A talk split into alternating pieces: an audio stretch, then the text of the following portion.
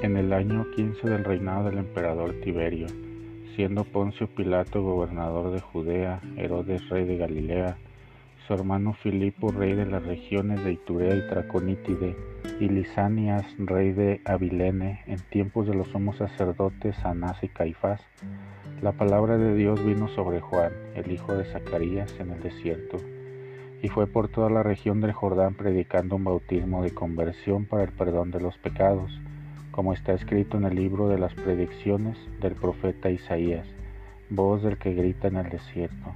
Preparen el camino del Señor, hagan rectos sus senderos, todo barranco será rellenado y toda montaña o colina será rebajada. Los caminos torcidos se enderezarán y los desnivelados se rectificarán, y todos verán la salvación de Dios. Palabra del Señor.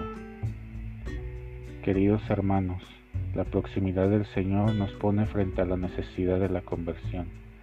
Conversión es la condición básica de una religión sincera, el punto de partida de cualquier renovación religiosa, la mejor preparación para la alegría de Navidad. Siempre que el mundo se ha renovado, la fuente ha sido la misma, la conversión cuando Juan Bautista vino a preparar a su pueblo para que reconociese, amase y se alegrase con Cristo, exhortó, conviértanse porque está cerca el reino de los cielos. Y esta también fue la primera predicación de Jesús. Ha llegado el tiempo, el reino de Dios está cerca, arrepiéntanse. Y cuando los apóstoles, después de Pentecostés, predicaron por primera vez, dieron el mismo consejo que su maestro, arrepiéntanse y pidan perdón por sus pecados.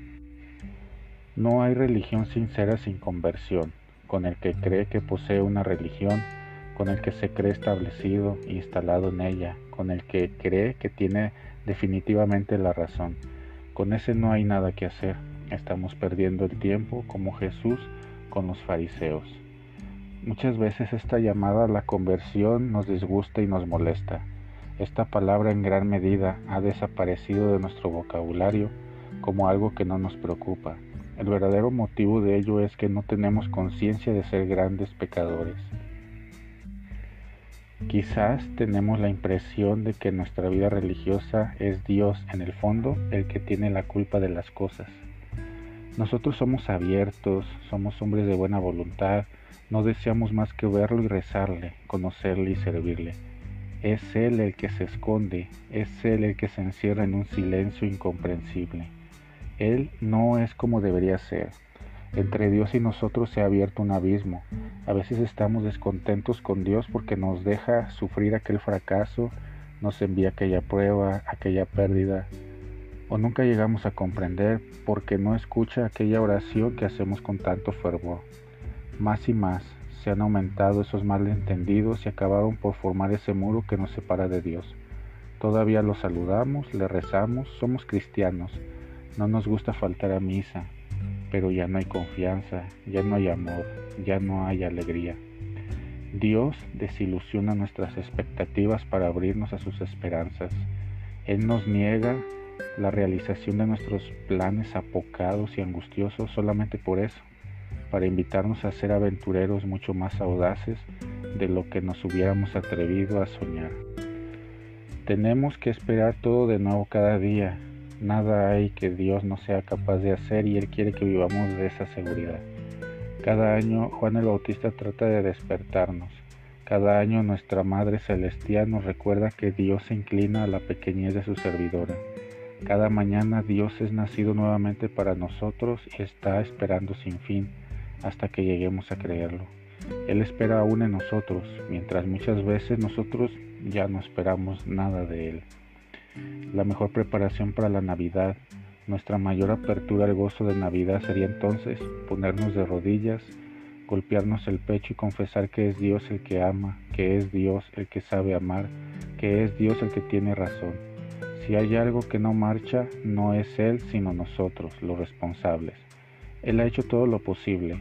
Él ha llegado hasta el límite para llegar a nosotros, para tocarnos, para llamarnos, para dejarse ver. La Navidad la venida de Dios en carne humana, la encarnación.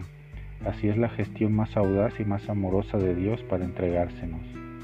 Entonces, Todas estas cosas de las que nos quejamos, esterilidad y pobreza de nuestra vida religiosa, silencio y soledad, alejamiento aparente de Dios, todo eso no es culpa de Dios. Nosotros somos los que no estamos en regla. Nosotros somos los que tenemos que cambiar. Nuestros pecados, nuestras desconfianzas, nuestras negativas tantas veces repetidas a la aceptación de la voluntad de Dios es lo que ha levantado la muralla que nos separa de Dios.